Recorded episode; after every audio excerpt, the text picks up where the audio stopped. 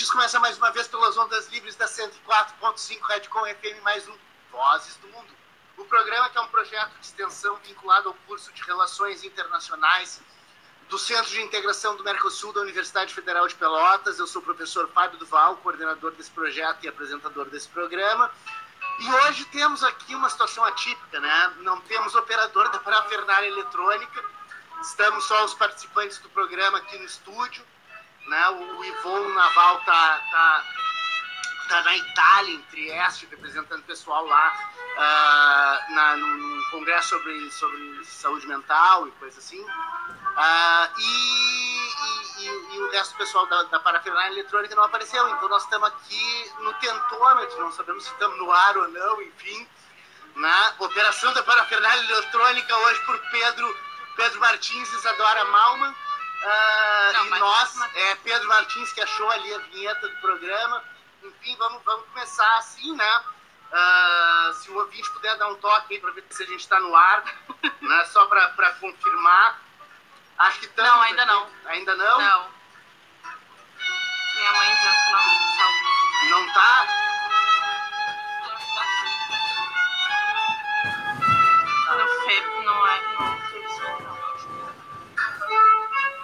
Facebook a gente tá.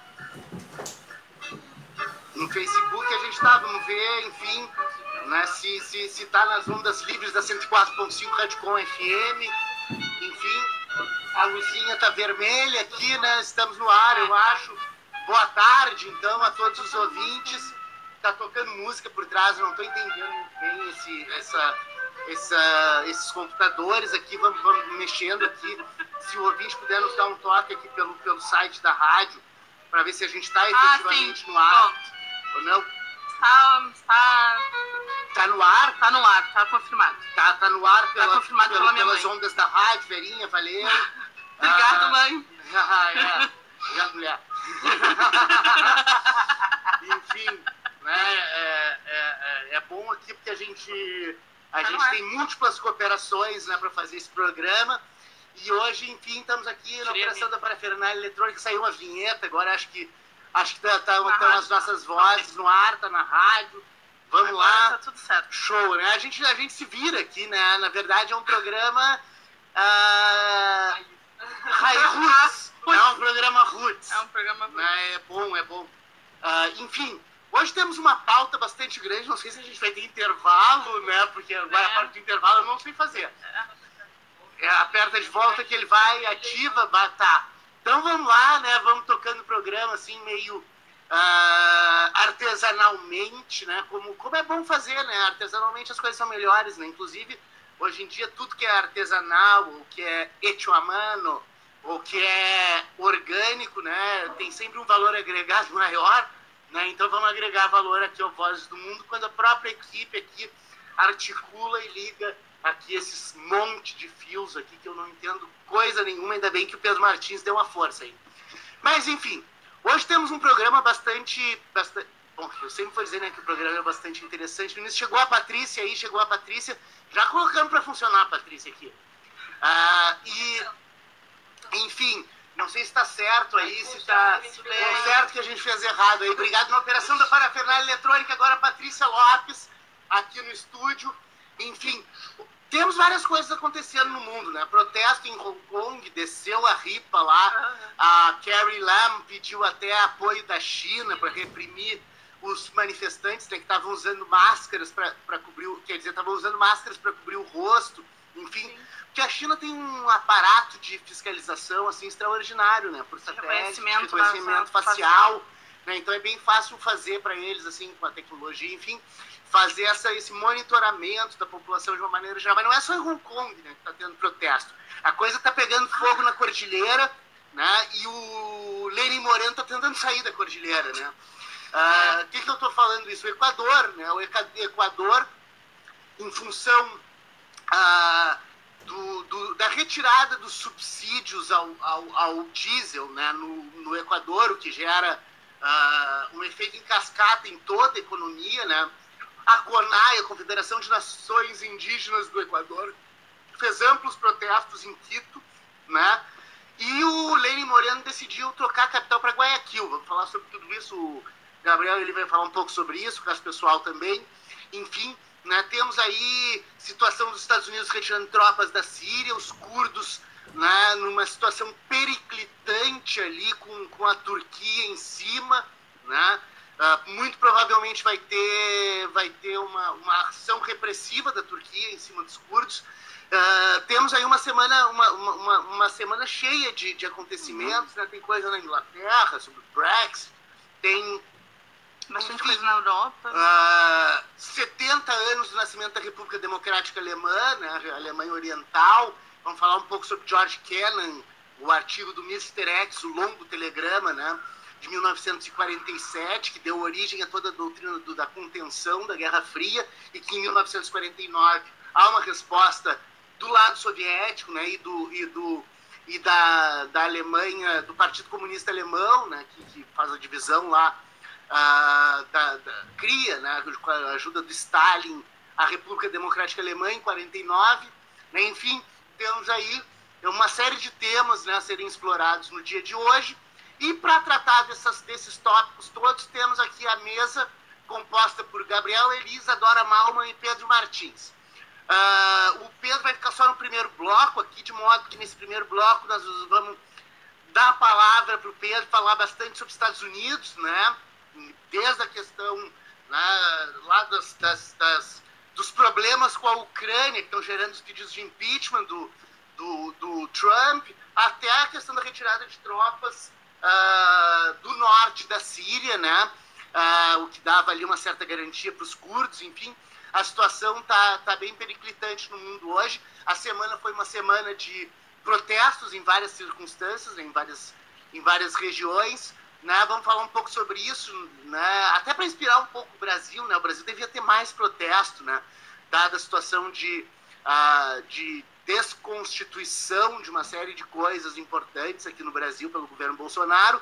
Né? Acho que a gente podia se inspirar na CONAI do Equador, né? nos indígenas lá que são bem ativos, né? reivindicando né? os seus direitos, né? e o que gerou, inclusive, medidas de repressão intensa, de retirada dos, dos indígenas lá do, do, do parlamento, né? enfim. Uh, temos o Peru também, que está numa situação bem bem complexa, né, com, enfim, né, um desgoverno, na verdade, né, porque fica um jogo de empurra daqui para lá no Peru. Enfim, temos uma pauta bastante extensa no dia de hoje. E eu vou passar a palavra aqui para os membros da mesa se apresentarem e já começarem a falar né, sobre, sobre os tópicos. Depois a gente passa a palavra para o Pedro, aqui para o Pedro já, já adiantar né, o, o, os tópicos, já que ele vai ter que sair um pouco mais cedo. E vamos lá, então. Gabriel Eli, dale.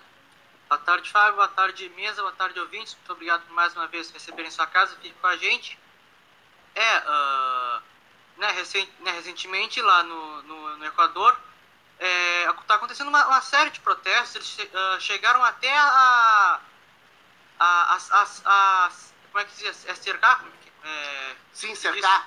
Sim, a cercear, obrigado, Pedro. Cercear o Palácio Carondelet, que é a sede da, da presidência do uhum. Equador é, a ponto né, do presidente Lenin Moreno é, mudar a sede do governo de Quito para Guayaquil. É, Saiu de cima da cordilheira para a beira da praia, sim. né?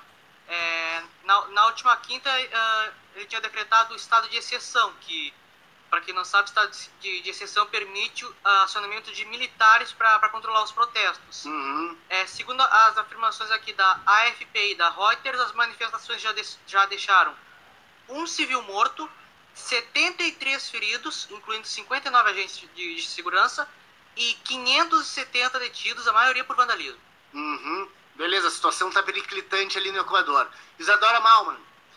É, boa tarde, ouvintes. Eu só queria uh, encher um pouco a nossa bola, vale. porque o Vozes do Mundo, há duas semanas atrás, falou sobre a situação falou um pouco sobre a situação dos curdos uhum. no norte da Síria, na fronteira da Síria com a Turquia, da, Síria, da Síria com, com, a Turquia, especificamente na cidade de Kobani, uhum. com o Alexandro Auler. Né? E então a gente está a gente tá é, à frente da Exatamente, das... né? Na verdade, o Vozes do Mundo tá, tá, tá, tá à frente várias vezes, né? Porque o, a, a, na semana a duas semanas atrás, ou três semanas atrás, a gente falou, falou da, nova, da nova Guerra, Guerra Fria, Fria, né? Aí, dois dias depois, na Globo News, o Demetrio Magnoli falou o termo, né? Eu acho que eu mandei um e-mail pra lá dizendo, ô Magnoli, cito Vozes do Mundo, porque antes vocês nós já é. falamos.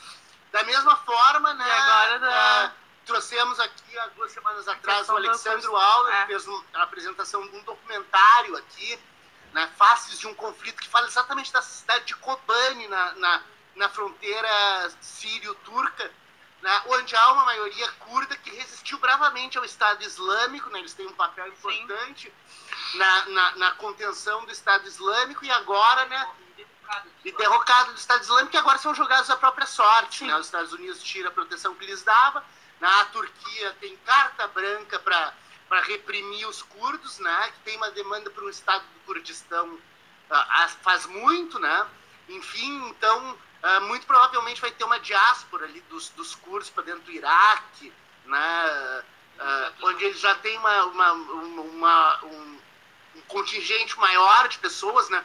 Vamos lembrar, os curdos eles estão ali na, na, naquele entroncamento Turquia, Irã, Iraque, Síria, né? Pois é. Eu... Enfim, Pedro Martins vai lá, já, eu... Pedro Martins já vai pegar um gancho, vai falar disso, dos americanos saindo lá, na, lá da, da fronteira sírio-turca, né? Na verdade, o, o, o Trump está lavando as mãos em vários aspectos, né? Sim, lavando é uma, as mãos em vários aspectos. É uma retirada, tipo, ele fala que é uma retirada da Síria. Na verdade, é uma retirada muito mais simbólica dessa parte fronteiriça com a Turquia, de como o professor falou, deixar a carta branca para que a Turquia haja e... Ainda que ele disse que fosse assim, destruir a economia turca se eles fizessem alguma coisa com os curdos. Né? Exatamente. Né? É, é muito mais uh, simbólico, tipo assim, vou deixar no controle de vocês, né? Claro. Do, que, do que a presença americana na Síria, que são mais de 60 mil homens, né? 60 mil militares. Uh, mas eu acho que é interessante a gente falar um pouco nessa, nessa introdução, falar um pouco sobre os curdos, porque a gente fala muitas vezes curdos, curdos, e para muitas pessoas pode ser uma abstração, mas afinal, o que, que são curdos, né? Uhum. o, os curdos são um povo indígena das planícies da Mesopotâmia, e das montanhas de, do que hoje seria o sul da Turquia, o nordeste da Síria, o norte do Iraque e o nordeste do Irã e o sul da Armênia. Uhum. Aí vão tá, mas ainda pega a Armênia. Pega a Armênia, o sul da Armênia. E hoje eles formam uma comunidade, que é um povo ligado por sua etnia, a gente fala a maior etnia sem um, um estado próprio, né? Uhum. Uh, de 30 milhões, em que a maioria deles se situa na Turquia. Uh, eles são ligados pela cultura e pela, pela língua deles, né? E pelo partido. E pelo, claro, uh, o partido que tem suas, uh, suas conexões em diversos lugares onde tem a presença curda, né? Uh, mas por que, que eles estão maior parte na Turquia? Porque os curdos eles faziam parte, eles, eles eram, eles, eles constituíam o que era chamado do Império Otomano, que foi destruído na Primeira Guerra, né? E na Primeira Guerra, quando os aliados ocuparam a Anatólia, né, que é o que é a grande parte da Turquia hoje, como, como se usa hoje práticas do Ocidente, eles apoiam grupos separatistas para fazer claro. o Estado se desintegrar, se desintegrar, né? E foi prometido ao turco, no Tratado de Sèvres, uma região autônoma uh, curda, né? Aos curdos foram prometidos uma região autônoma curda. Tratado de Sèvres, no final da Primeira Guerra Isso. Mundial, quando se dissolveu o Império Turco-Otomano, que já tinha sido dividido antes. Isso. Né? No meio da guerra, no, no Pacto Sykes-Picot, de 1916, né, já os ingleses e os, e os franceses já tinham dividido todo o Oriente né? Médio, todo né? o Oriente Médio, é. todo o espólio do antigo Império Turco-Otomano, isso, né? Isso. Que é o Império Turco que dominou as populações árabes durante 400 anos, né, ali naquela região, né? Enfim, e aí com a Primeira Guerra Mundial se dissolve o Império Turco-Otomano. E essa, esse Tratado de Sèvres, que tá, traria uma região autônoma dentro da Anatólia para os curdos, reacendeu o nacionalismo turco que foi a, a revolução a, a, revolução turca uh, é dos jovens turcos né? Uh, na qual os turcos tomaram controle de Anatólia e o Tratado de Sèvres nunca foi implementado. Em detrimento dele foi uh, implementado o Tratado de Lausanne que demorou que determinou as atuais fronteiras da Turquia e que baniu o curdo tanto de livros históricos como nomes como a própria tradição turca cultura por causa que eles não queriam mais nenhuma, nenhum movimento de secessão, nenhum movimento separatista. Claro. É aquela ideia, né? Matar a ideia. Exatamente. Né? Matar a ideia nacional curda. Né? Exatamente. Né? Que, é, que, é, uma coisa que é bem comum, assim, nessas, nessas circunstâncias, né? Super comum nessas circunstâncias uh, históricas, né? De, de embate, de solução uh, dos... Do, de impérios, enfim, né, e, e, e sobreposição de nacionalidades. Né? Então a, a, ideia é matar a memória, matar o povo, matar a língua, matar a tradição, matar a cultura, né? Que, acontece, que é bem comum de acontecer, né, em, em, em, em, todos os momentos em que tenta se subjugar uma determinada nação, um determinado povo. Mas vai lá, Pedro. Não, aí o que reacendeu foi que em 1974, Mustafa, Mustafa Barzani já aí já é na parte do Iraque, né? Eles tentaram uma região autônoma para os curdos no Iraque. Que foi, e como o Partido Batista do Iraque ele era mal visto pelo Irã e por Israel, uhum. eles, eles tiveram um apoio, desse, os curdos tiveram um apoio. E foi a primeira vez que os curdos tiveram um revés do seu apoio, porque eles tinham um apoio inicial de Irã e Israel, mas quando o Iraque fez concessões territoriais ao Irã, retiraram seu apoio é. e o é. Iraque conseguiu esmagar essa é. revolta curda. O, só, só lembrando o BAS, né? Se escreve B-A-A-T-H. Né? O Baas é um partido, é um partido nacionalista né, é, presente na Síria e no Iraque, né, que é, é a base de onde saiu o Saddam Hussein, né, que era, que era da, da, né, desse partido, e, e, na verdade não era um partido. Às vezes as pessoas confundem o Saddam Hussein com, com extremista islâmico, coisa assim, coisa não é bem assim. Tanto é que o Saddam ele sempre se vestia como general, as roupas dele eram militares, ele não se vestia né, de turbante ou coisa assim.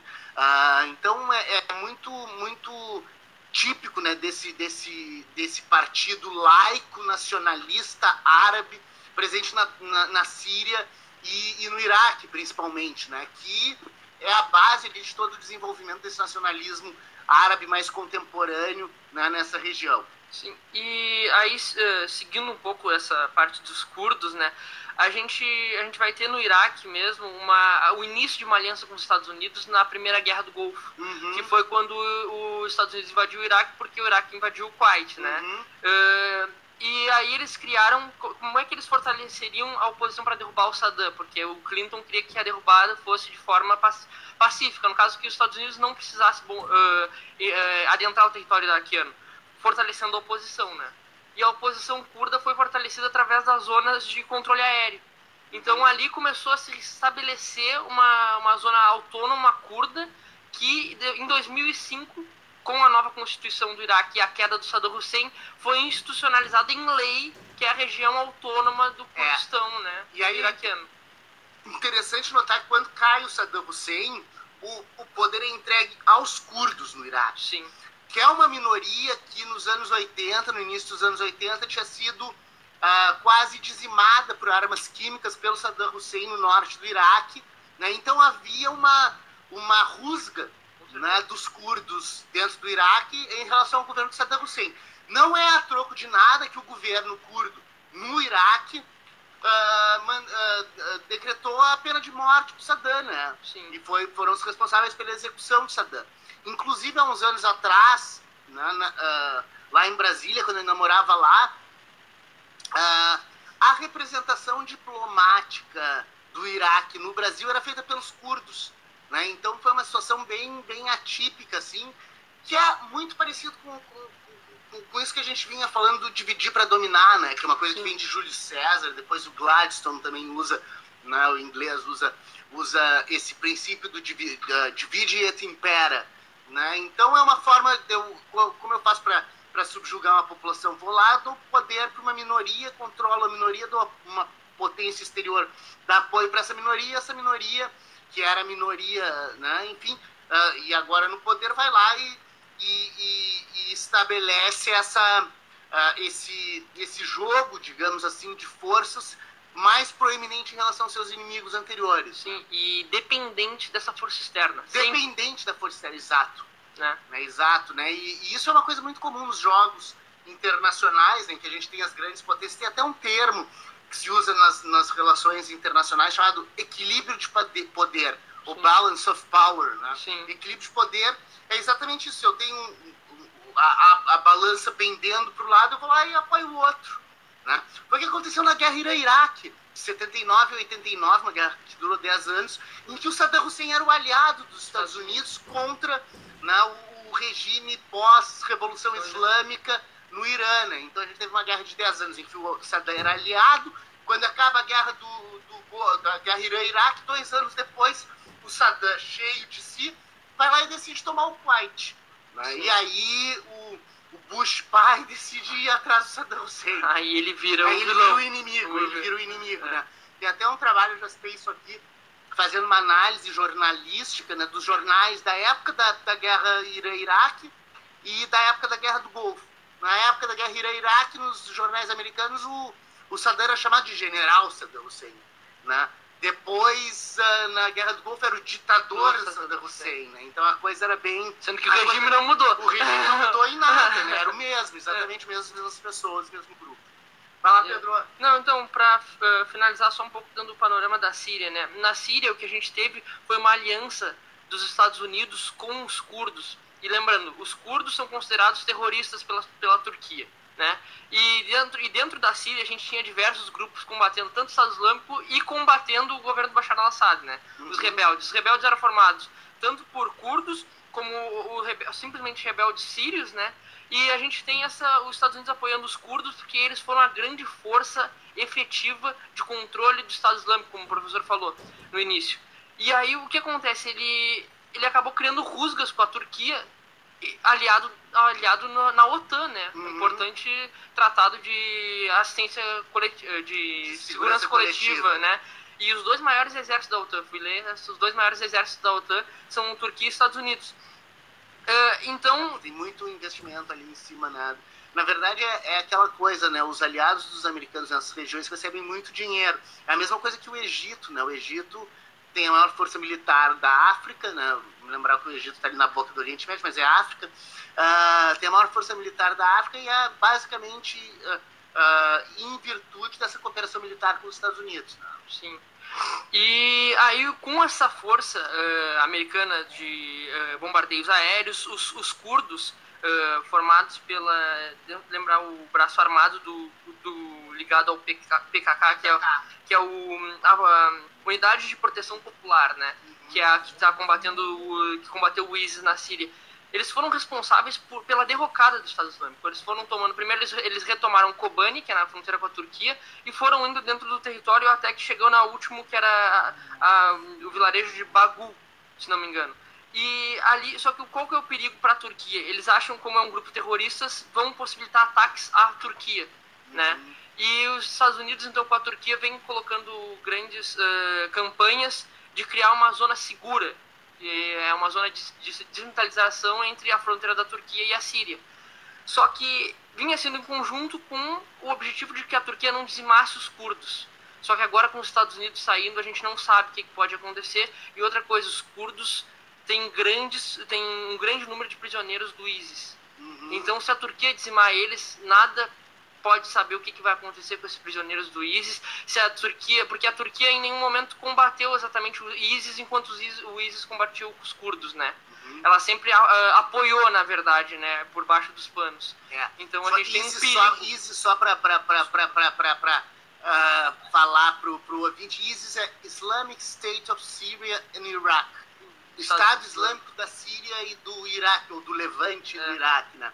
Uh, do levante da Síria, desculpa. E como os curdos foram responsáveis por essa derrocada, a gente não sabe se com a Turquia agindo para destruir os, o, a, as instalações curdas dentro da Síria, como é que pode progredir. E um outro, uma outra saída para os curdos está sendo talvez com fazer um acordo com Bashar al-Assad de ter uma região autônoma dos curdos, né? Uhum. Porque os próprios rebeldes, os outros rebeldes que são contra o governo do Bashar al-Assad, são, a favor, são a favor que a Turquia uh, acabe com os curdos, porque os próprios sírios que são contra o Bashar al-Assad também não gostam dos curdos. É. A região aquela é deles e eles querem retomar para eles, sem o Bashar al-Assad, sem os curdos. Claro. Então não existe uma está toda essa tensão assim. Exatamente, é, tá, tá, todo mundo rifando dos curdos, é. né? Espero ter conseguido dar um bom panorama da região. Beleza, valeu, Pedro.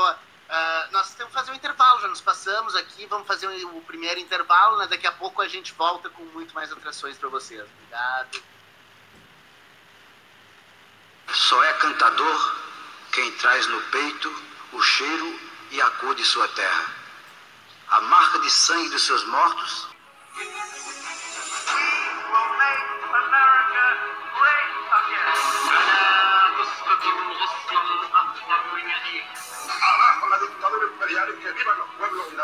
democracia y la igualdad en este planeta. Boa tarde, ouvintes. Voltamos com o segundo bloco do Vozes do Mundo. Hoje meio desencaixado de horário. Uh, o Vozes do Mundo é um projeto de extensão vinculado ao curso de Relações Internacionais do Centro de Integração do Mercosul da Universidade Federal de Pelotas. Eu sou o professor Fábio Duval, apresentador desse programa e coordenador desse projeto. E temos aqui na operação da parafernália eletrônica, como eu já falei, Patrícia Lopes.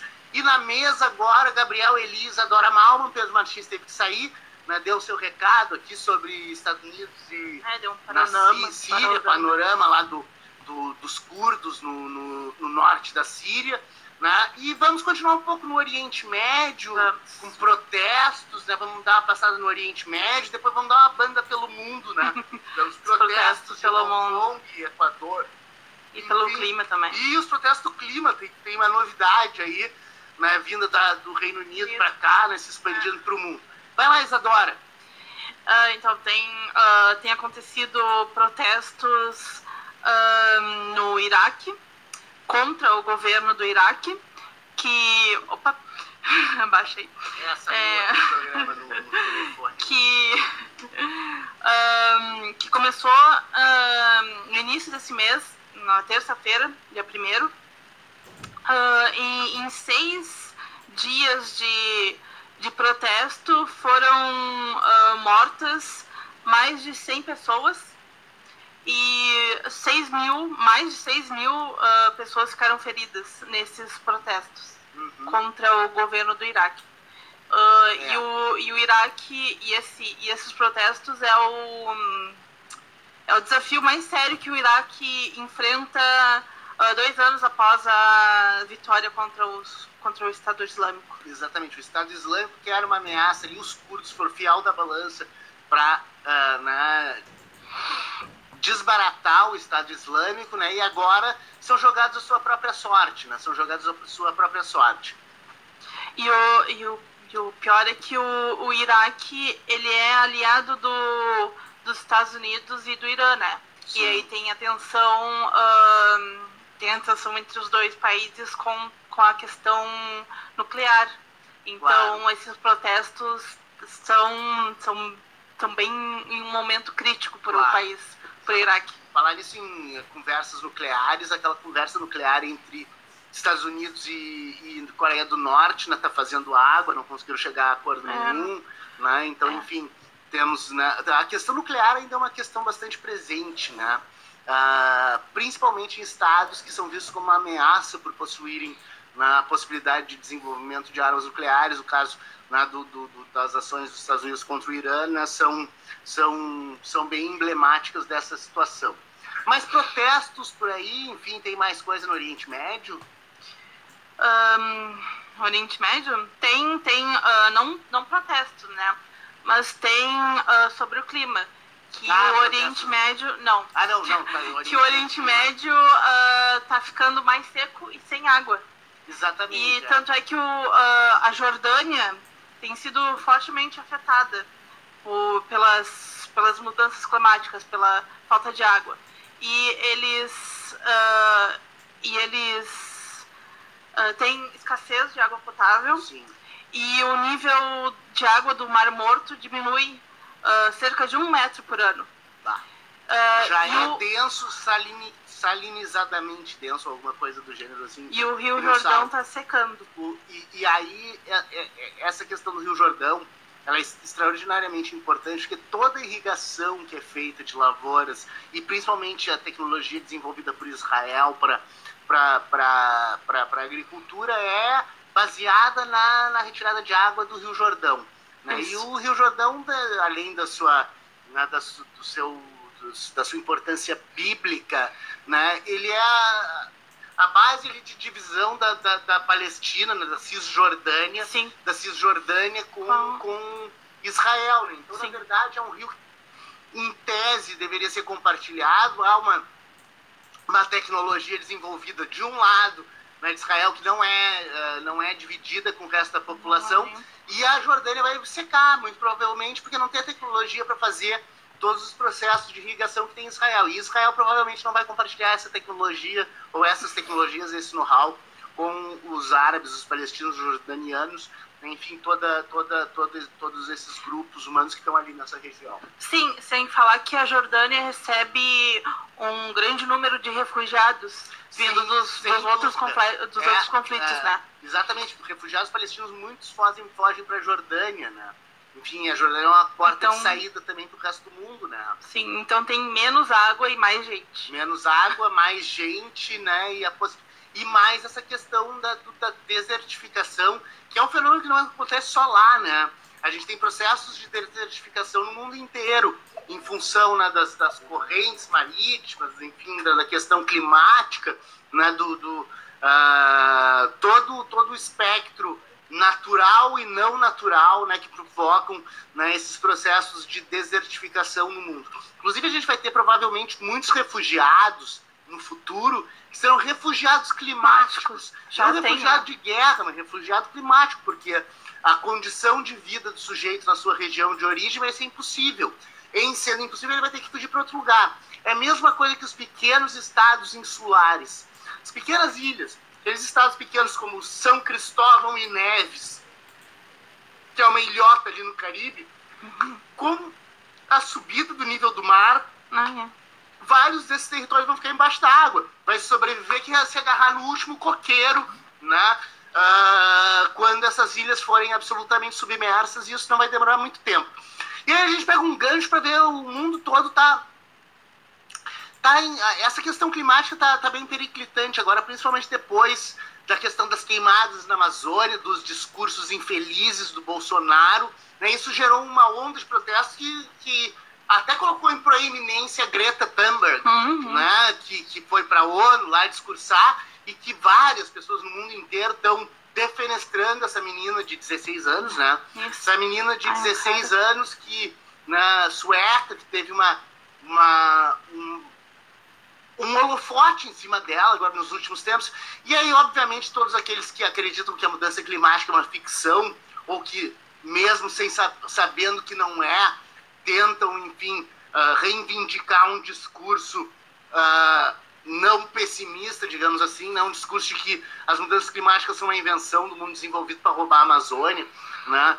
Enfim, Ai, tudo isso gera uma repercussão mundial. E essa repercussão mundial está aparecendo agora na Inglaterra, né? Sim, uh, Londres teve uh, protestos, começou na sexta-feira, se eu não me engano, e uh, foram não só em Londres, não só no Reino Unido, mas milhares de manifestantes foram às ruas em mais de 60 cidades. Tem até um nome para esse movimento, né? Tem o movimento Extinction Rebellion rebelião da extinção, né? Isso, exatamente. Rebellion. Exatamente. É, rebelião da extinção. Na verdade, assim, é aquela ideia de que o mundo né, anda pelas caronas, né? Enfim, a, a probabilidade de uma hecatombe ambiental é cada vez mais presente e o mundo começa a, a reagir a isso.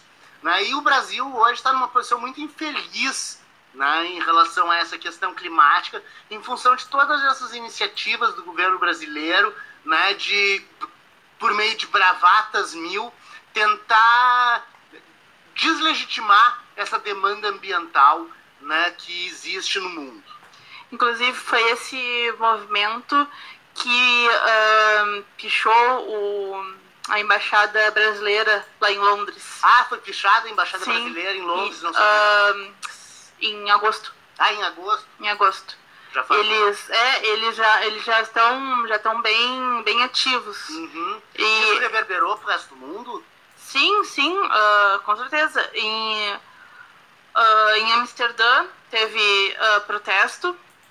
Uh, 50 manifestantes foram presos uhum. durante um bloqueio de uma via pública de uma importante via pública no, em Amsterdã. Um, em Madrid também, 33 foram detidos e três ficaram presos por desobediência aos agentes da polícia. Uh, também teve em Nova Zelândia e na Austrália. Em Sydney, em Wellington, teve, teve uh, em Nova York também. Uhum. Em Nova York teve um, uh, um protesto um quanto diferente. É, naquele, naquela estátua do touro em Wall, ah, em Wall Street, Street, é uma mulher subiu, subiu, subiu na estátua enquanto os, uh, os demais manifestantes se fingiam de morto, né? Deitados na rua e a mulher começou a jogar uh, tinta vermelha como simbolizando sangue. Sim, bah. É, vejam, né, que o mundo anda bastante uh, consternado com essa questão ambiental. Mas os protestos não param por aí, né? O mundo está todo meio periclitante essa semana. O que mais a gente teve aí de protesto? Teve protesto na em Hong Kong, né? Hong Kong é, é uma situação bem complexa, né?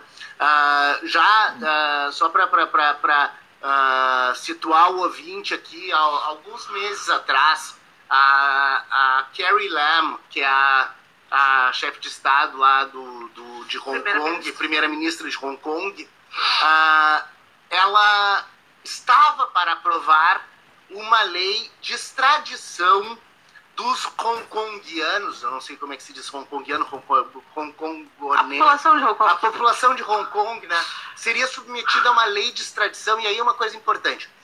Normalmente, em quase todos os países do mundo, quando se faz uma lei de extradição, se impõe uma limitação à possibilidade de extradição, que é não extraditar nacionais. Nunca se extradita nacional.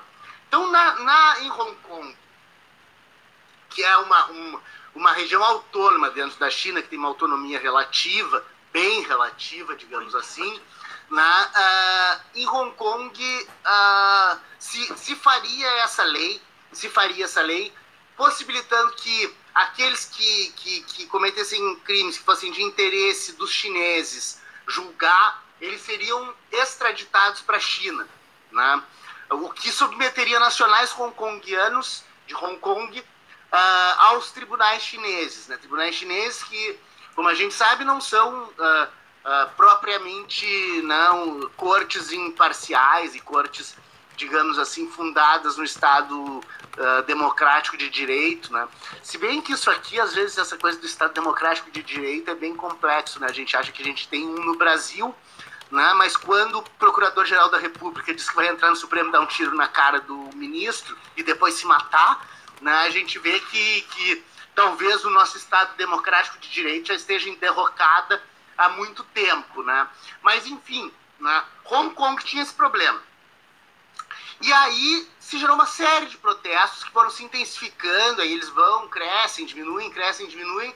E essa semana a gente teve uma, uma, uma retomada desses protestos de forma muito intensa em Hong Kong, né? Uh, principalmente em função uh, das novas medidas que foram sendo tomadas né, pelo governo de Hong Kong em cooperação com o governo chinês. E como a gente falou aqui no início do programa, a China tem um sistema de, de, de observar impressões faciais, né? reconhecimento, reconhecimento facial, por Isso. satélite, de forma, de forma muito, muito e precisa. Tem, né? E tem empresas especializadas. Tem empresas especializadas nisso, que fazem isso. Claro, como é que eu vou controlar um bilhão e meio de chineses? Né? É muito mais fácil ter um satélite, reconhecer os rostos e mapear né, aqueles que podem ser uma ameaça ao regime. Essa lei de extradição faz parte disso. Né? E essa semana passada, essa semana passada, uh, tinham sido proibidos em Hong Kong as pessoas de cobrirem o rosto. Porque eles estavam fazendo o quê? Usando máscaras para não serem reconhecidos pelos satélites. Uhum. E aí o governo de Hong Kong proibiu o uso dessas máscaras. Isso intensificou os protestos na medida em que, né, uh, na medida em que uh, as pessoas poderiam ser facilmente reconhecidas. Então há claramente uma ação de cooperação né, entre o governo de Hong Kong e o governo da China né, para caçar aqueles que se oponham efetivamente ao regime. Né? Sim. Enfim. Essa é, a é, situação lá, situação. lá em Hong Kong, os protestos cada vez mais intensos. Isso. Né? E... Mas não é só Hong Kong, né? Não é só Hong não Kong. Não é só Hong Kong. A gente tem no, agora. Aqui, aqui quase, na volta. Na né? volta, quase do lado. Quase do no... lado, apesar de ser o, um dos únicos países uh, que não fazem fronteira, que não fazem fronteira, fronteira com o Brasil, Equador e Chile, né? Na, na América do Sul não fazem fronteira com o Brasil, né? Mas estão muito próximos. Tá muito Até próximo. já fez, antes da, da, da questão de Letícia, lá da região de Letícia, o Equador, que o, entre o Peru e o Equador, né, que aí essa parte foi para o Peru e o Peru passou a fazer mais fronteira com o Brasil. O Equador já teve fronteira com o Brasil, né, mas agora não mais. Mas enfim, o que está acontecendo no Equador lá? Vai lá, Gabriel. É, aqui, uh... Começou com a questão do diesel, né? Sim, que o sim. Lenin Moreno, apesar do seu nome, né? Lenin é, é, é, Lenin, não sei o que, Lenin, Lenin, não, é Lenin, Stalin, Lenin, não sei o que, é? tem, tem, duas, ah, duas menções aos comunistas, né? No nome dele. Agora não me lembro o segundo nome dele, mas tem alguma coisa assim. Não, não, desculpa, não tem nada a ver com, com, com os É Lenin Voltaire. Ah, Moreno. Né? É, acho que os pais gostavam de, de filosofia e um era liberal e o outro era de esquerda. né? É, e, e, ele, e ele diz que ele é alvo de tentativa de golpe de Estado que, quem, e, que segundo ele, quem, quem é, lideraria essa tentativa é o seu antecessor, o ex-presidente Rafael Correa. Rafael Correa. Que está exilado na Bélgica. Está exilado na Bélgica e aí eles estão dizendo que o Maduro da Venezuela Sim. também está envolvido na história, né? Brasil e mais seis países culparam Maduro. Foram Brasil, Colômbia, Argentina, El Salvador, Guatemala, Paraguai e Peru. É, uh, todos os governos, né? Uh, que sucedendo governos de esquerda entraram para uma linha mais neoliberal, né? Como é o caso do Macri na Argentina, como é o caso do, do Bolsonaro no Brasil. Então é muito comum né, se estabelecer essa, esse dedo de seta né, para o Maduro, como se todos os problemas da América Latina ou da América do Sul passassem pela Venezuela. É uma questão de deslegitimar né, o governo venezuelano, de possibilitar, eventualmente, alguma ação externa, como queria o antigo secretário de defesa, aquele que foi que foi demitido? É, que foi demitido nos Estados Unidos, agora. Bolton? É, Bolton. John, John Bolton. Bolton. Não, o John Bolton, né, que foi demitido, ele queria já invadir a Venezuela. né, o Trump tem alguma vontadezinha ali por trás de invadir a Venezuela também.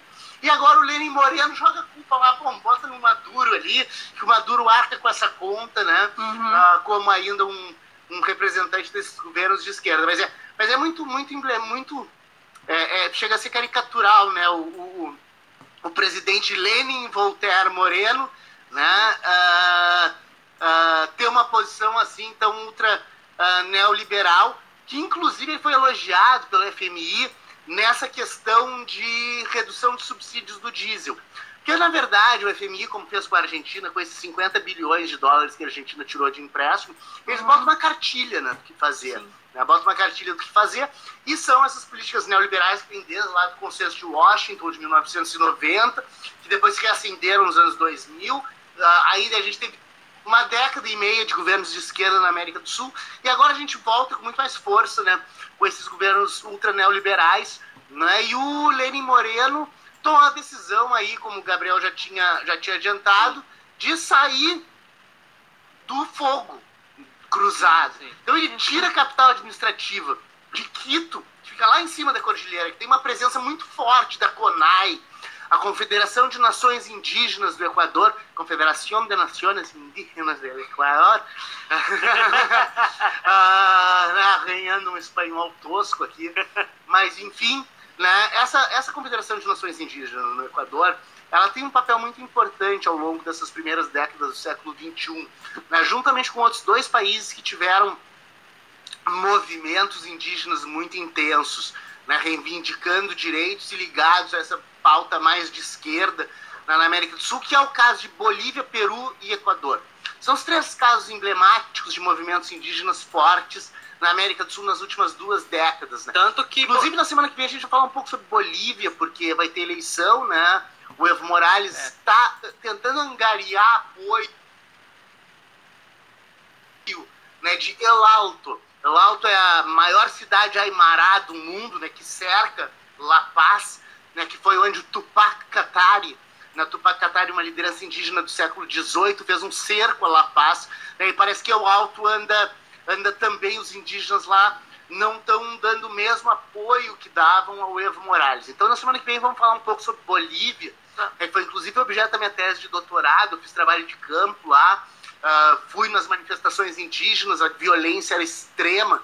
Né? Teve uma marcha em 2012 na Bolívia, que foi, foi muito interessante, só para ver o poder desses movimentos indígenas e as divisões dentro desses movimentos indígenas. Porque tinha os movimentos indígenas do altiplano, dos Andes, né, que eram pró esses governos de esquerda. E tinha os indígenas amazônicos, muito influenciados por ONGs estrangeiras, que eram contrários dessa agenda. Né? A agenda lá uh, do Evo Morales e do MAS, do movimento socialismo, né, que era o partido dele. Uh, teve um protesto que foi uma marcha de mais de mil quilômetros, saindo da região de Beni, na Bolívia, né, que foi uma região Beni e Pando, né, as duas regiões amazônicas da Bolívia, e eles subiram a pé a cordilheira até La Paz para fazer os protestos. Eu estava lá quando eles chegaram, né? Uh, foi a minha, experiência, a minha primeira experiência com gás lacrimogênio, gás lacrimogênio, gás lacrimogênico, né? Uh, lacrimogênio, ah, bom, enfim, gases, gás para fazer sair lágrimas, né? Foi a primeira vez pela qual eu, eu passei pelo, pelo, por uma situação de receber gás lacrimogênio, foi bem interessante, assim, a correria era bastante grande, a ardência nos olhos mais ainda, mas inclusive morreu uma criança, né? Fizeram uma missa campal na rua, então vamos falar mais sobre Bolívia na semana que vem, né? Fiquem atentos aí, ouvintes. Na semana que vem vamos dar um, um dossiê sobre a Bolívia, né? Aí eu me sinto bem à vontade para falar sobre a Bolívia, já que a minha tese de doutorado foi sobre isso. Bolívia e Peru, na verdade. Vamos falar um pouquinho sobre Peru daqui a pouco também. Mas na semana que vem vamos dar um, um, uma, uma ênfase aí na Bolívia. Mas a questão dos indígenas. Né? No Equador, os indígenas, a CONAI, ainda tem muito poder. Como tem na Bolívia,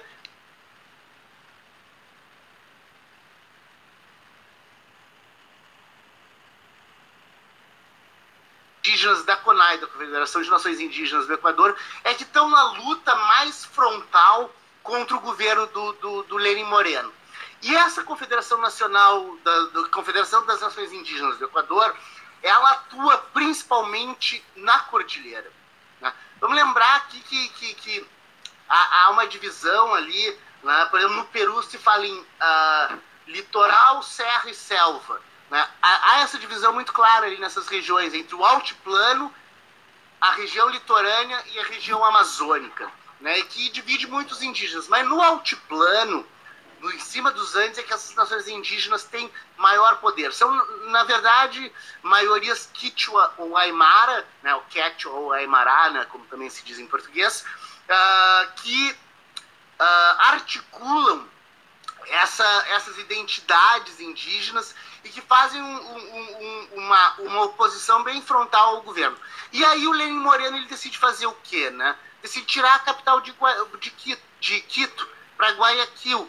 É um pouco como foi né, durante o, o, o governo do Juscelino Kubitschek, a transferência da capital uh, do estado da Guanabara, né, no Rio de Janeiro, para o Distrito Federal em Brasília, no meio do Planalto Central.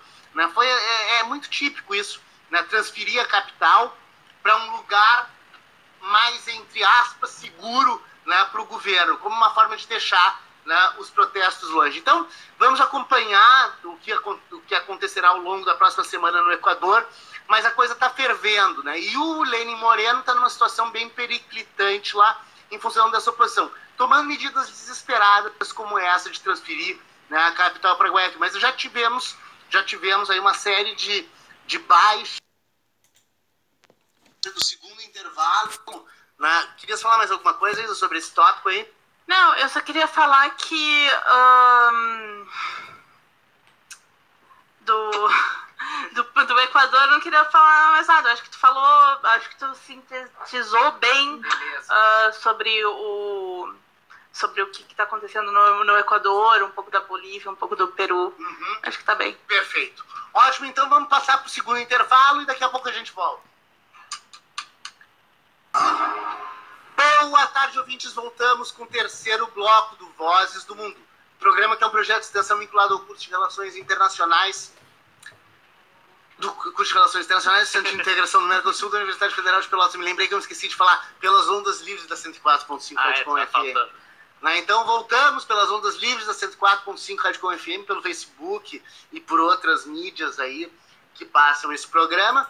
Né? Uh, voltamos com o terceiro bloco, então temos aqui no Operação da Parafernália Eletrônica Patrícia Lopes e na mesa de discussões Gabriel Elisa Dora Malman.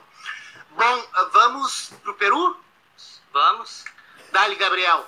É, já faz um, um, tempo, um tempinho atrás, uns programas atrás, que a gente falou que, Mar, que o Martim Vizcarra, o presidente do Peru, disse que ele iria dissolver o parlamento peruano e convocar novas eleições. Então foi realizado é, um, um, plebiscito, acho, um levantamento, uhum. e o resultado foi impressionante. É, esmagadores 89,5%, vou repetir, 89,5% dos cidadãos peruanos concordam com a decisão do Martim, do Martim Vizcarra de, é, de dissolver o Congresso. É, 9,3% dos entrevistados são contrários, 1,2% é, não sabem ou não responderam. A, a informação é da agência AFP. É, é a derrocada do Estado Democrático de Direito e da República na, na América do Sul. Né? Quando o, um presidente propõe a dissolução do Congresso e quase 90% da população apoia, né, é desacreditar absolutamente os instrumentos republicanos, a tripartição dos poderes, enfim, toda a forma que a gente vem, pelo menos desde lá do, do, do iluminismo, né, uh, compactuando essa base de referência do que é o Estado. Né? O Montesquieu deve estar se revirando no túmulo, essa Com certeza. Vai lá, Mas, se eu não me engano, o Vizcarra, ele dissolveu o Congresso porque o Congresso uh, impediu que o, que o presidente do Peru, Vizcarra, uh, fosse fazer uma uh, eleições mais transparentes para juízes na Suprema Corte do, do Peru. Também um problema aí de, de diálogo entre os três poderes, né?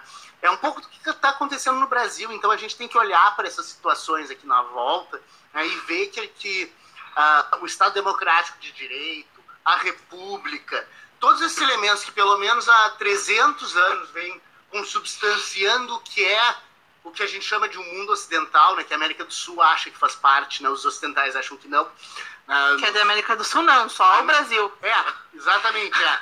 E aí, então, enfim, é uma circunstância né, na qual uh, vai se desintegrando de forma muito natural o poder. É que nem o, o, o, o filho do Bolsonaro lá, o, aquele que é do Rio de Janeiro, como é que é o nome? O Carluxo. Ah, Carluxo. É, o Carluxo disse que, né, que numa democracia não daria para resolver os problemas que a gente ah, tem que ah, é. resolver. Né? Então são esses discursos, né, são esses discursos que referendam posições autoritárias, posições de sobreposição de um poder sobre os outros, superinflação do executivo sobre o legislativo e sobre o judiciário, é que são uma grande ameaça para as democracias, para o Estado Democrático de Direito e para a própria República, né? Uh, nesses confins da América do Sul, né, nessas plagas da América do Sul, né, onde nós estamos e onde a situação é cada vez mais periclitante. Né? A gente vê o caso do Brasil, né? o caso do Brasil é emblemático de como a confusão entre os poderes e a sobreposição de um poder sobre o outro está cada vez maior. O Peru está indo mesmo, na mesma linha, né? dissolução do Congresso. É uma coisa gravíssima, porque no Estado Democrático de Direito, o parlamento e o judiciário talvez sejam as duas instituições de base que não deixam o executivo inflar. Eles, né, o John Locke já falava do sistema de checks and balances, freios e contrapesos, né? Montesquieu da tripartição de poderes. Então, toda essa base, essa base filosófica do, do, do, do Estado uh, democrático liberal, digamos assim, né, que nós nós temos no, no, mundo ocidental contemporaneamente, aqui na América do Sul parece que vai fazendo água. Parece que vai fazendo água cada vez mais. Né? E o Peru é um, é um caso emblemático dessa situação. Mas eu, só uma, uma notinha de rodapé falando sobre a democracia, né? Eu queria falar que o, que o Chile condenou essa semana 22 ex-agentes por crime durante a ditadura militar do Chile. Boa. E né? o que o Brasil faz, não faz nada. Exatamente. É, é, na verdade, a gente tem um problema, um pro, quer dizer, uma, uma questão, não vou dizer que é um problema, porque foi uma solução para uma série de coisas, né, para uma série de gente voltar para o Brasil, que foi a questão da lei da anistia. A anistia no Brasil anistiou todo mundo. Né? A nossa Comissão da Verdade fez um papel de divulgar os crimes da ditadura, mas não houve punição. Tanto é que o presidente Bolsonaro, a torta e a direito, vai lá e referenda de forma positiva o papel do maior torturador que a gente teve no Brasil, que foi o, o general brilhante Ustra, né, que ele, inclusive, naquela votação do, do impeachment da Dilma, né, que foi, na verdade, Sim. a articulação de um golpe palaciano contra Dilma. Foi... Desculpa.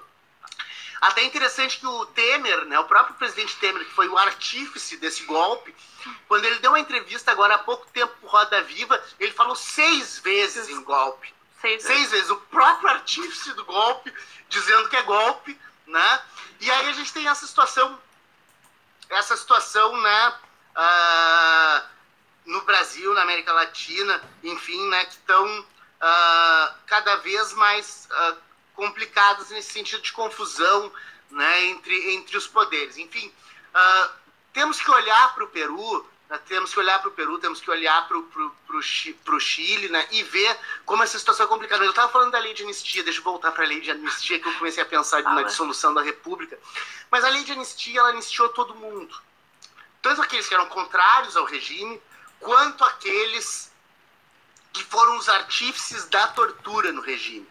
Né? Então a nossa Comissão da Verdade, ela apenas apontou os crimes. Não foi como no caso da Argentina, no caso do Chile, que a Comissão da Verdade teve consequências jurídicas, uhum. efetivamente, com punição daqueles que cometeram crimes contra a humanidade. E é importante lembrar que crimes contra a humanidade, quando todos esses crimes da ditadura, das ditaduras militares latino-americanas, eles são crimes imprescritíveis.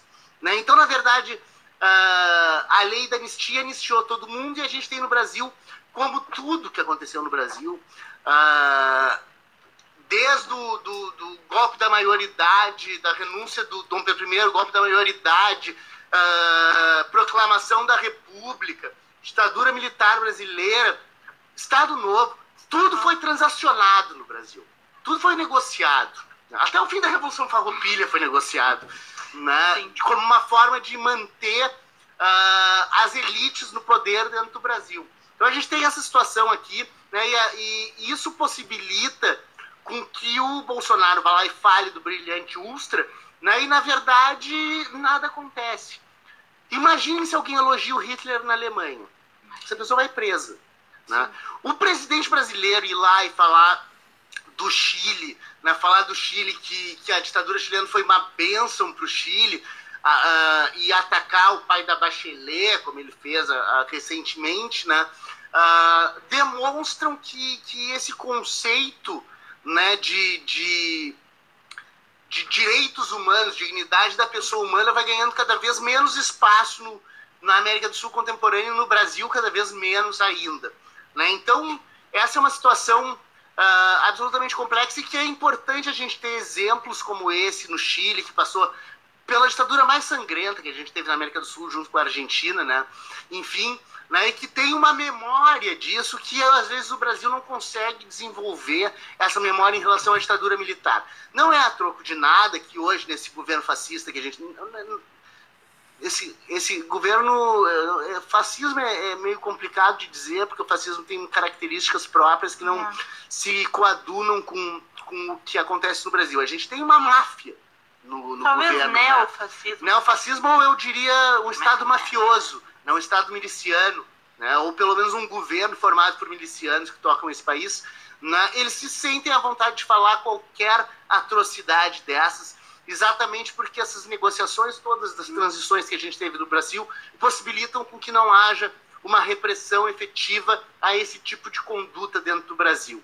Né? Isso, é, isso é gravíssimo. A gente tinha que uh, ver esses protestos que estão acontecendo no Iraque, em Hong Kong, no Equador, e tomar as ruas do Brasil mesmo. E, Exatamente. Tipo, Uh, contra esse governo nefasto. Exatamente, a gente tem uma, uma, uma situação que, de coisas absolutamente bizarras, a distribuição da universidade pública, que é uma coisa que tem tocado bastante aqui. A gente toca bastante nisso porque, na verdade, a gente é um projeto de extensão de uma universidade pública. Né? Enfim, então, a, a as ações contra a universidade pública são cada vez mais claras, as ações contra os servidores públicos que são postos hoje, inclusive o governo do estado está fazendo isso, né? uh, estão colocando como, como grande uh, ponto nevrálgico das crises é o, é o, funcionalismo público, os servidores públicos, né? Na verdade, isso não é assim. Né? O, o, ministro Weintraub trata cada vez mais de, de afirmar que professores universitários trabalham oito horas por semana para ganhar, uh, enfim, os valores que ganham. Uh, isso é uma mentira, isso é uma falácia. Isso é uma coisa criminosa de um, de um ministro da educação que nem formação tem né, para ser ministro da educação. Né? Comprou diploma, inventa que fez curso aqui, ia rolar, né? Uh, tudo basicamente mentira, né? E tenta com mão de ferro destruir a universidade pública. Então é uma situação que a gente deveria sim olhar para os protestos que estão acontecendo ao redor do mundo e intensificar essa ação da população brasileira de quem vê com maus olhos esse governo que vem cada vez mais destruindo o país. Ah, aqui a gente, a gente falou agora há pouco de, de do parlamento do, no, no Peru que, é, sobre o que está acontecendo lá. Então, é, agora, uh, lá, na, lá na Itália, indo agora para a Europa, ah, boa. Sim, na Itália, a Itália aprovou um projeto de lei que reduziu é, mais de um terço é, o parlamento, tanto Senado quanto Câmara. É, o número de deputados foi reduzido de 630 para 400 e o de senadores de 315 para 200. É, essa reforma diz aqui foi uma promessa do, do, do populista Movimento Cinco Estrelas, que é o. Que é, é o Savini? É, o do, do, do. É, é, é, mais um exemplo aí num estado que está cada vez mais tomado por, esses, por essa tendência direita, como é o caso da Itália, né, que referenda essa situação de coisas de tentar dissolver né, os, os poderes da República, reduzir o poder né, desses, desses poderes da República, no sentido de conter, como eu falei aqui, o sistema de freios e contrapesos, que desde lá do John Locke é a base né, do desenvolvimento do, do moderno Estado-nação, digamos assim. Né? Falando em moderno Estado-nação, uh, vamos falar de um Estado aí que existiu, não existe mais, né, e que foi bem importante, como a gente falou, no período da Guerra Fria, né, que foi a República Democrática da Alemanha. Da Alemanha. A República Democrática Alemã foi está fazendo 70 anos. Estaria a sua fundação, né? Ela terminou em 89 com a queda do Muro de Berlim. O Muro de Berlim foi criado em 1961, mas a República Democrática da Alemanha, da Alemanha, que era a Alemanha Oriental, ela foi criada em 1949. E 49 é um talvez seja a marca do início da Guerra Fria mesmo né, no pós-segunda guerra mundial. E aí a gente tem uma historinha bem interessante que é uh, a história de como surgiu a doutrina da contenção. O que é a contenção? Né? Um cordão sanitário, digamos assim, que o Ocidente fez em relação a, ao mundo que seria o mundo comunista, né, do, uhum. do, do leste, a partir da Alemanha para o leste da Europa até a União Soviética, né, que eram apoiados pela União Soviética, e criaram então, com a ajuda do Stalin, a República Democrática Alemã. Mas tudo isso começa de forma mais enfática em 1947, dois anos antes. Dois anos antes, foi publicado um artigo numa revista que existe até hoje, essa revista. Existe uma revista do, da Secretaria de Estado americana que se chama Foreign Affairs, Assuntos uhum. Internacionais, uma revista bem famosa de relações internacionais, que é publicada pela Secretaria de Estado, com apoio da Secretaria de Estado americana, né? E que em 1900, já é uma revista bem antiga, em 1947 foi publicado um artigo lá chamado The Sources of Soviet Conduct, as fontes da conduta soviética. E foi um artigo escrito por um pseudônimo, Mr. X. Né? O senhor X parece o Cid Moreira, agora falando aqui. senhor X, uma coisa assim. Né? Rei das catacumbas. É enfim. Mas não era o rei das catacumbas, né? Esse Mr. X era o pseudônimo uh, secreto do George Kennan. O George Kennan era um diplomata americano que serviu de 1944 a 1946 como o responsável pela embaixada americana em Moscou. Sendo responsável pela embaixada americana em Moscou, ele deu um diagnóstico em 1947 para os Estados Unidos dizendo que Ainda que, nessa época, os Estados Unidos consideravam a União Soviética como aliado. Né? Vamos lembrar que né, no final da Segunda Guerra Mundial, lá em 44, né, no, no, na, nas conferências de Yalta, principalmente Yalta e depois Potsdam, que foi já... Potsdam foi uma, uma divisão da Alemanha já pro-tempore, né, entre os soviéticos e o, e o mundo ocidental. Mas Yalta foi onde começou a se delinear a divisão do mundo pós Segunda Guerra Mundial entre os vencedores da Segunda Guerra Mundial. E vamos lembrar que a União Soviética, os Estados Unidos e a Inglaterra eram aliados na luta contra o Hitler. Né? Tanto que tem aquela foto famosa da Conferência de Alta, em que estão sentados o Roosevelt, o Churchill e o Stalin, no mesmo, no mesmo banco. Né? Eles estavam resolvendo a questão de como iam conduzir o mundo depois da Segunda Guerra Mundial. Pois bem, então até 1947, a União Soviética era tida ainda como uma aliada pelos Estados Unidos. E o George Kennan, esse diplomata que foi chefe da missão diplomática dos Estados Unidos em Moscou, ele escreveu o chamado Longo Telegrama.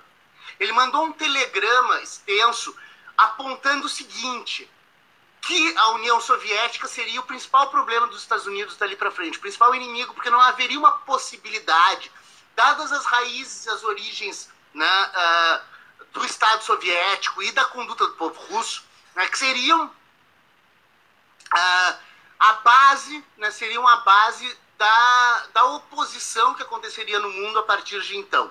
Então, em 1947, ele manda esse telegrama uh, ah, para a Secretaria de Estado americana, e esse longo telegrama, que é um telegrama longo mesmo, ele é transformado num artigo que é publicado na, na Foreign Affairs em 1947.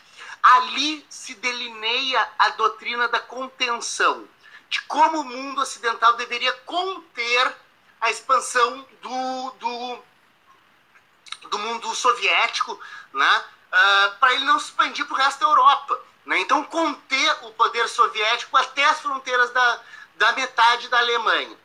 Pois bem, isso deu a base para que os Estados Unidos começassem a doutrina da contenção. Começassem a doutrina da contenção e começassem toda a sua política de isolamento dessa região.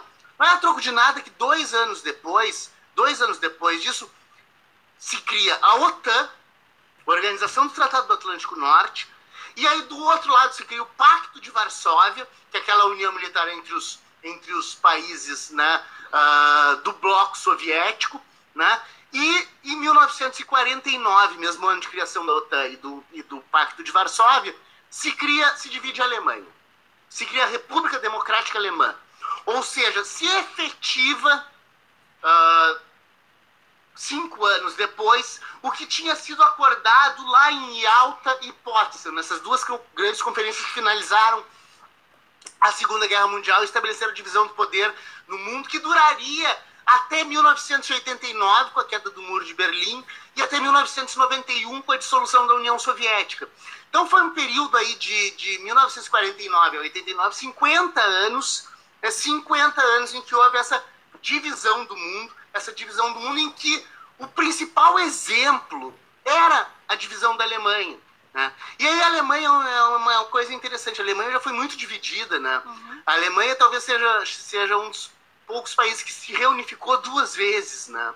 Se unificou primeiramente formando a Alemanha, em 1871, depois se reunificou, aliás, se dividiu em 1949, né? e se reunificou depois em 1989. Então a gente tem aí, no período de dois séculos, duas unificações alemãs. Né? No, menos de dois séculos, duas unificações alemãs. Então é, é, é uma coisa interessante, porque pega um dos países que foram os talvez os maiores, um dos maiores exemplos no século XIX de nacionalismo, de movimento nacionalista. Né? Uh, não é a troco de, de, nada que Beethoven e Wagner são a base uh, cultural, digamos assim, da identidade alemã. Então essa identidade alemã ela é bem forte, né? E ela possibilita então duas vezes uma unificação, mas também é o alvo, né? é o alvo ali do espectro todo de divisão do mundo da Guerra Fria.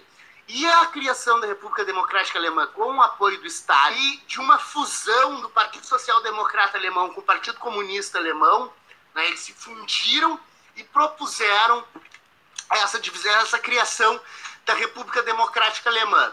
Uh, isso começa em 49, 22, 20, 20 anos de, menos de 20 anos depois, se faz o muro de Berlim.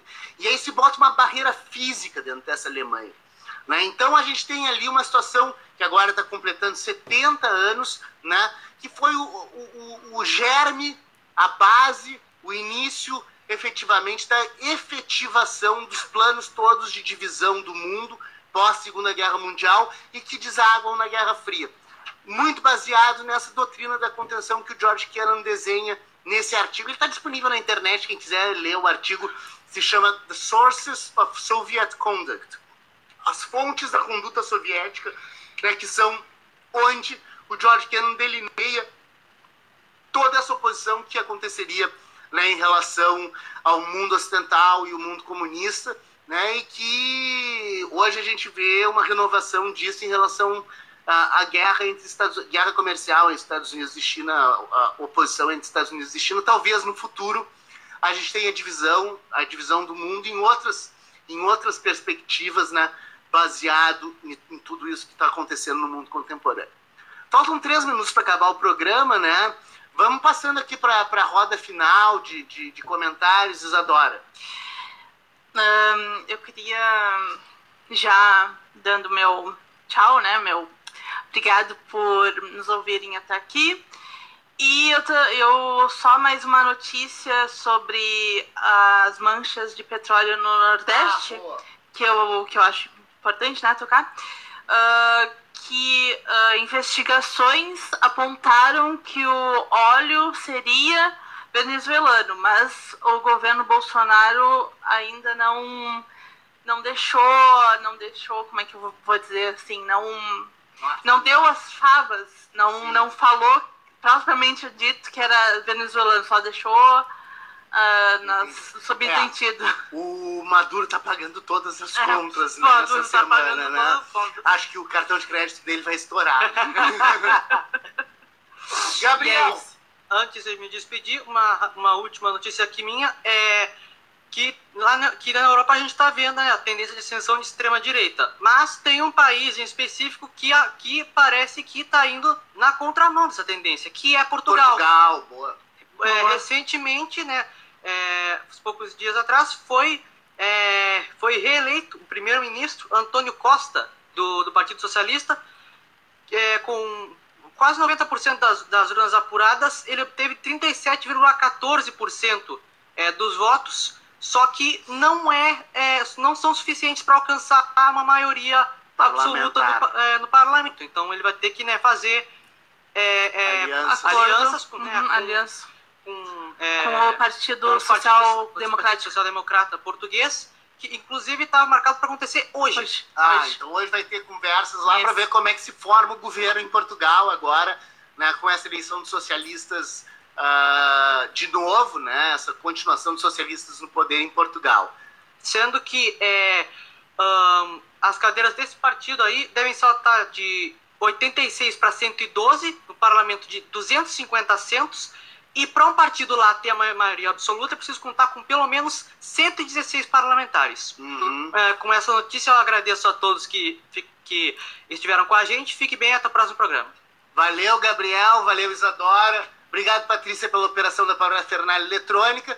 Então, semana que vem, vamos fazer uma, uma conversa boa sobre Bolívia, sobre América do Sul, né? Vamos continuar nessa, nessa vibe. Enfim, uh, esperamos vocês, então, na próxima semana todas as quartas-feiras, das 13 às 14h30, Vozes do Mundo, aqui pelas ondas livres da 104.5 Rádio Com FM. Nos sigam no Instagram, no, no Facebook, ah, em todas as redes sociais. Sigam-nos nas é Vozes do Mundo, né? Botem Vozes do Mundo, lá vocês vão nos encontrar. É. Né? Vamos, vamos, nós vamos reativar um pouco nas, nas nossas redes sociais. A gente está com um pouco de movimento ali, porque houve umas dissidências aqui do, do, do pessoal que tratava disso dentro do projeto. Mas enfim, né, vamos, vamos reativar. Tomar, vai reativar, vai tomar. Até a próxima semana vamos retomar as redes sociais. Mas quem quiser acompanhar o programa depois, é só ir lá no Facebook da rádio, Isso. Né, ou no Facebook dos membros do programa, a gente sempre compartilha, né? Dá para dá pra visualizar o programa depois. E esperamos que a semana seja de muitos protestos né, no mundo. E que isso inspire os brasileiros a irem para a rua defender o patrimônio nacional, defender a soberania nacional. Não é essa que o governo fala, é a soberania nacional de verdade, o nosso pré-sal, as nossas coisas todas, a nossa educação pública, que a gente tem que defender né, como uma causa de vida ou morte aqui no Brasil. É isso aí, muito obrigado a todos e eu me despeço com o meu paz e bem.